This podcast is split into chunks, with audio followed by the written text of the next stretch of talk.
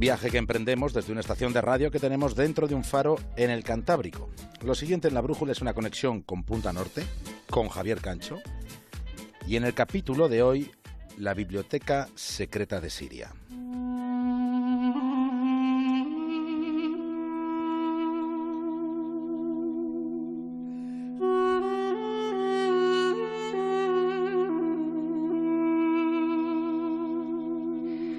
Dentro de un solo país, en Siria, se está librando una guerra mundial. En ese conflicto ya han muerto 500.000 personas. Son más de 11 millones de ciudadanos los que han tenido que dejar sus casas, han tenido que huir a otros lugares dentro o fuera de Siria. Es un conflicto encarnizado. Y lejos de, de, atisbarse una solución, al contrario, a lo que estamos asistiendo es a un efecto de desproporción en las hostilidades. La violencia más salvaje de las guerras se ha intensificado en algunas zonas como la región de Guta Oriental. Allí el régimen de Bashar al-Assad impide acceder a alimentos y medicinas a casi medio millón de personas. Está pasando en nuestro tiempo, en nuestros días. Está sucediendo en una guerra en la que no se distingue entre combatientes y civiles. En Siria se han cometido y siguen cometiéndose crímenes de guerra y crímenes de lesa humanidad. En el comportamiento de las grandes potencias se atisban intereses ocultos más allá del propio sentido de la justicia. Podrían ser relatadas bestialidades intolerables, insoportables, y están ocurriendo en la más absoluta y bochornosa impunidad.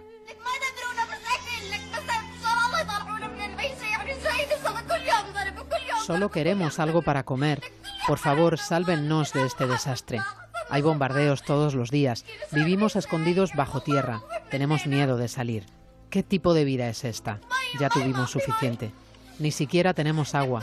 Todos los días dormimos en el suelo. Si salimos a buscar una almohada, seremos bombardeados. ¿Es que no saben lo que está pasando aquí?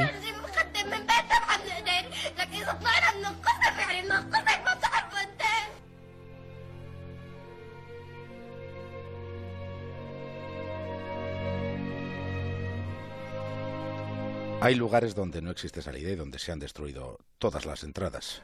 ¿Se imaginan un barrio donde todos sus edificios hubieran sido destruidos? ¿Donde solo quedaran escombros? En Siria son muchísimas las zonas que presentan este terrible horizonte. En Siria se han empleado armas químicas y bombas de racimo que están prohibidas, y parece razonable que lo estén dado su nivel de devastación. No obstante, encierra cierto nivel de paradoja que haya armas que no estén prohibidas porque maten algo menos masivamente y lo hagan con menos suciedad. Pero así sucede respecto al armamento, es una industria de trasfondos peliagudos. A poco que rasquemos aparecen algunas situaciones que darían para pensar siete años seguidos, tantos como ya dura la guerra de Siria. Las armas usadas para matar en ese país en su momento se vendieron a asesinos que fueron, que fueron asesinos de toda confianza. ¿Queréis guerra sin crímenes de guerra? Nos preguntarán retóricamente los involucrados casi en cualquiera de las guerras que hay en el mundo. Con este conflicto, el mundo se está echando las manos a la cabeza. La gente parece furiosa con la situación. Pero ¿cuál es la situación? ¿De verdad la conocemos en toda su poliédrica magnitud?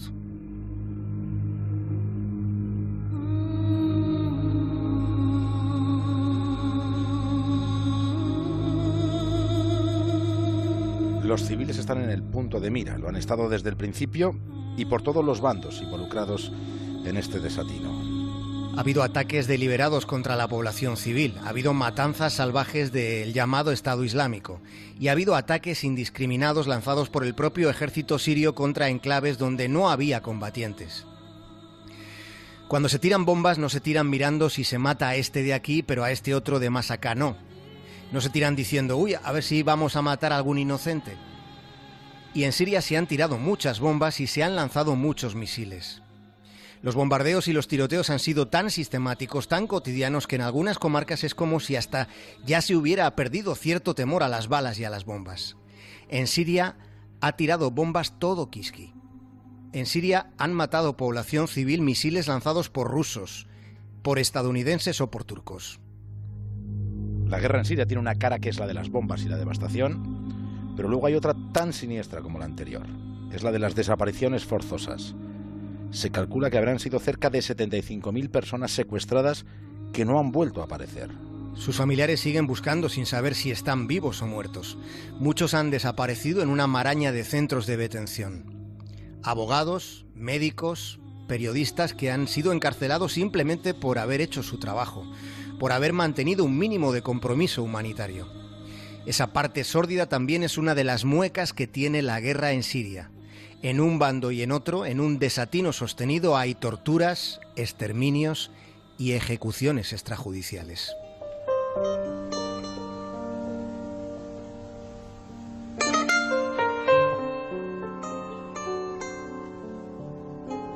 Los asedios.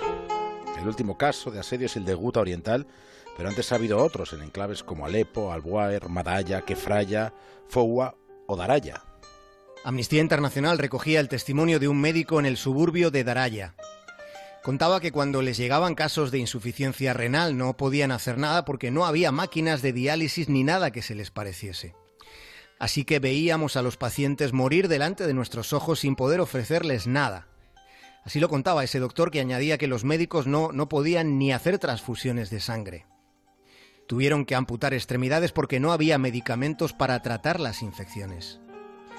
Un niño pequeño perdió ambos ojos delante de los ojos de todos aquellos médicos después de un bombardeo porque no pudieron extraerle los fragmentos de la metralla porque no tenían con qué. Un vecino se preguntaba por qué les bombardean en sus propias casas. Han matado a mi hija pequeña. Han matado a mi madre que estaba bien de salud. ¿Por qué nos atacan así? se pregunta un hombre completamente roto. Aquí no hay combatientes, proclama solo personas normales que viven en su barrio.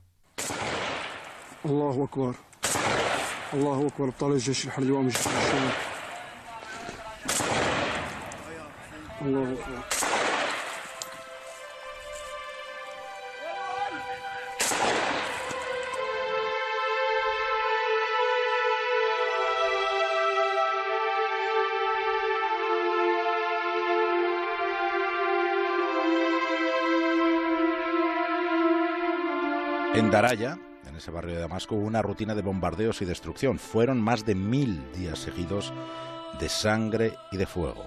En Daraya las personas se vieron obligadas a vivir como ratas. Después de que no quedara ni un solo edificio en pie, en muchas ocasiones se veía a personas, cuando había tregua, se veía a personas comiendo pasto en las afueras, en lo que había sido una fértil llanura agrícola.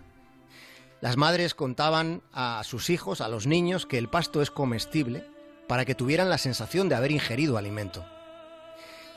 Queremos enfatizar algo obvio, pero que hoy nos parece que necesita ser subrayado. Queremos remarcar que nada de lo que les estamos contando, nada, tiene un ápice de exageración o tendencia al melodrama. El enclave de Daraya podría ser considerado un ejemplo de hasta dónde puede llegar la degeneración del comportamiento humano. El hostigamiento al que fueron sometidas sus gentes no debería ser olvidado. Había francotiradores apostados para que hubiera muertes todos los días, para que hubiera que reptar para moverse de un lado a otro de la calle. Los horrores, la violencia, la muerte, la falta de horizonte y de esperanza han sido algo cotidiano en Daraya. En los últimos meses la situación de asedio ha remitido porque ya no quedaba nada, ni, ni prácticamente nadie desplazándose no obstante esa presión a otros lugares. Pero imaginen cómo será la vida, cómo ha sido la vida y es la vida de miles de niños que han estado sometidos a una situación de pavor constante. Todos los días eran iguales en Daraya. Lo único que cambiaba era la hora en la que empezaban los bombardeos.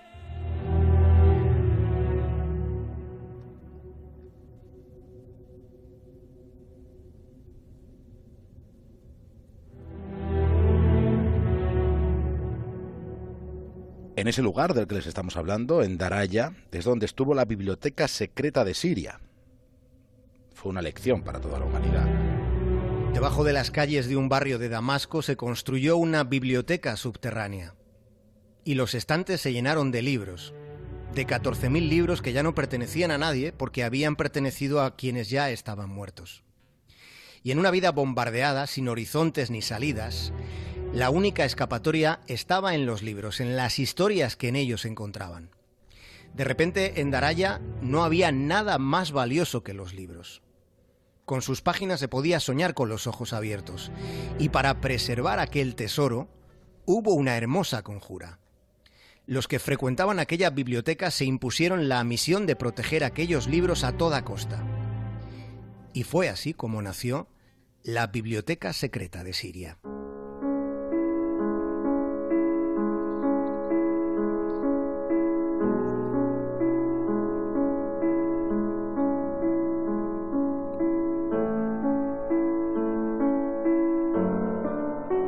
Se mantenía en un lugar secreto por temor a que las fuerzas gubernamentales la arrasaran. Había motivos para mantener una discreción absoluta sobre la biblioteca oculta. El 21 de agosto de 2013, dos misiles con gas sarín cayeron sobre Daraya. Seguramente le suenen las imágenes de centenares de pacientes amontonados en los corredores de un hospital cochambroso. Eran personas sufriendo crisis convulsivas. Tres años más tarde, el 4 de agosto de 2016, helicópteros militares rociaron un suburbio moribundo con napal. Fue napal lo que se utilizó. Durante ese mes de agosto, nuevos bombardeos de napal borraron del mapa ese hospital que de hospital solo tenía el nombre. Y allí en Daraya, en ese lugar machacado, era donde se sostenía un oasis de cultura escondido bajo tierra en, en los sótanos más profundos. Aquello era un paraíso de luz artificial donde poder escapar durante un rato de la deshumanización de la guerra. Y resulta curioso, es nuevamente paradójico, que cuando Daraya no era el infierno mismo sobre la tierra, cuando no lo era, entonces no había en ese barrio ninguna biblioteca. Y la había cuando más inverosímil resultaba.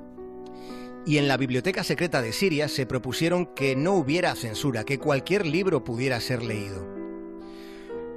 Cuando todo se había derrumbado, aquellos jóvenes construyeron algo tan sagrado como una biblioteca. Ese lugar representa un símbolo de lo que puede llegar a surgir hasta en las peores circunstancias, en el mismísimo infierno desplegado por los hombres en la tierra. Un refugio frente a la inmundicia a donde se había de llegar reptando, esquivando las balas de los francotiradores y los misiles propulsados a distancia.